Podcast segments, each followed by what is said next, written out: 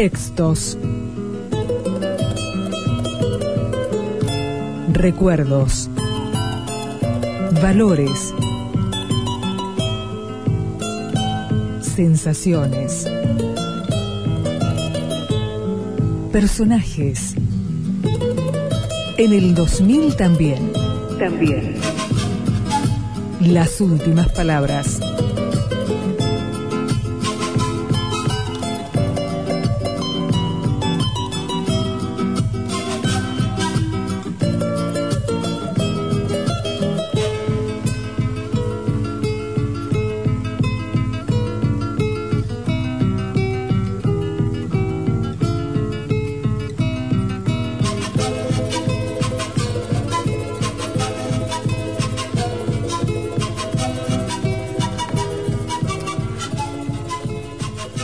Curioso el hecho de que tanta gente, en una época de penuria como la actual, se vuelque a la tarea de enriquecer el vocabulario.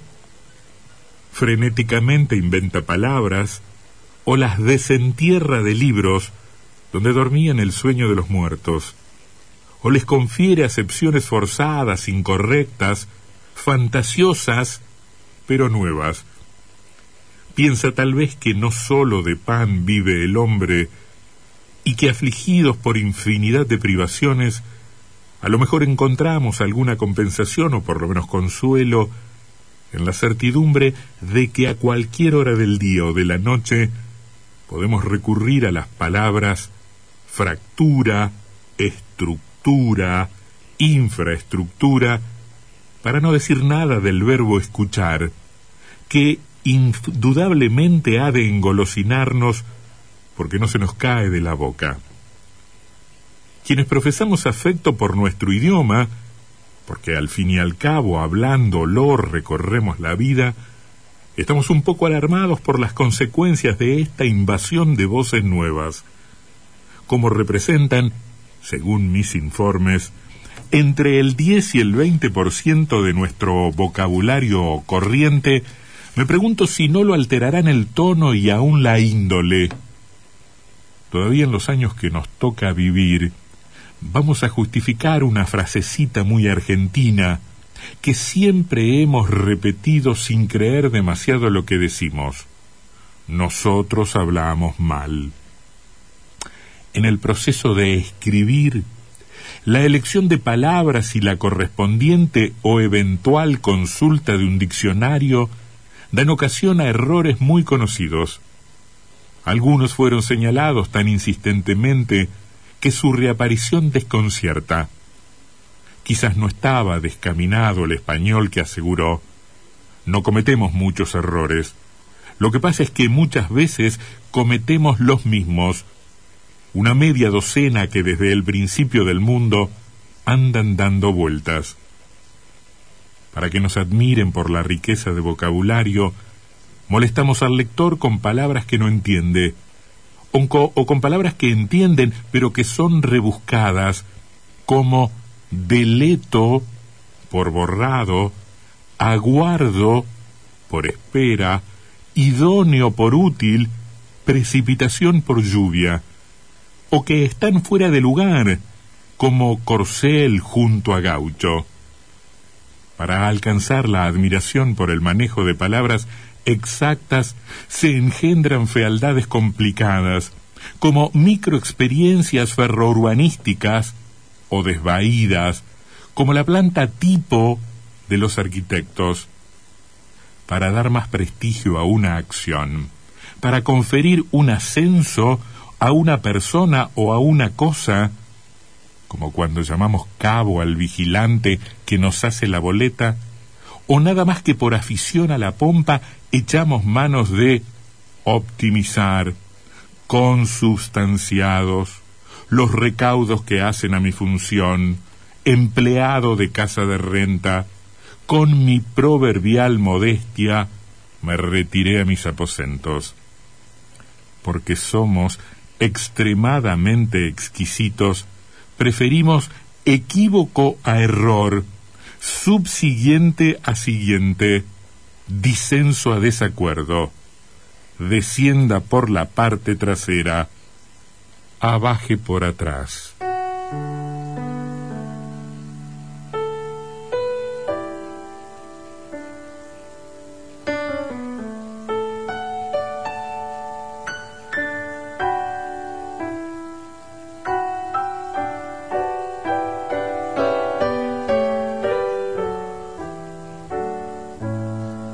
Las palabras hacen trampa. Nunca creo en lo que nombran las palabras. Las palabras del temblor, del desatino. Las palabras que desvían el destino. Las palabras son sagradas, buen amigo. Las palabras me hacen falta, me hacen falta cien millones de palabras.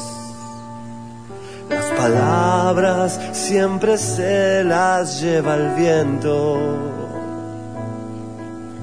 pero yo las necesito. Somos dos viejos amantes, muy chiflados, muy astutos, desafiantes. Son el arma con la que me das consuelo, el cuchillo que se hunde en mi pellejo la apariencia siempre bien organizada. Las palabras son traiciones de alto vuelo. Las palabras hacen trampa. Nunca creo en lo que nombran las palabras Ahí se esconden muchos tontos importantes. Pero no te creas nada de lo que te diga nadie. Las palabras nos enseñan el coraje. Las palabras me hacen trampa Nunca creo en lo que dicen tus palabras. Las mías son iguales, siempre meten confusión. La tensión entre tus versos y el lenguaje. La tensión entre mis besos y tu amor son el arma con la que te doy consuelo, el cuchillo que te hundo en el pellejo, la apariencia siempre bien organizada. Las palabras son traiciones de alto vuelo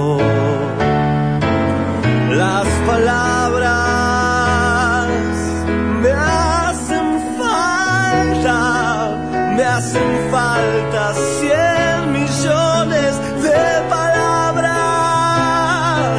las palabras del amor y del hastío, las palabras que desvíen mi destino. Son sagradas como el vino.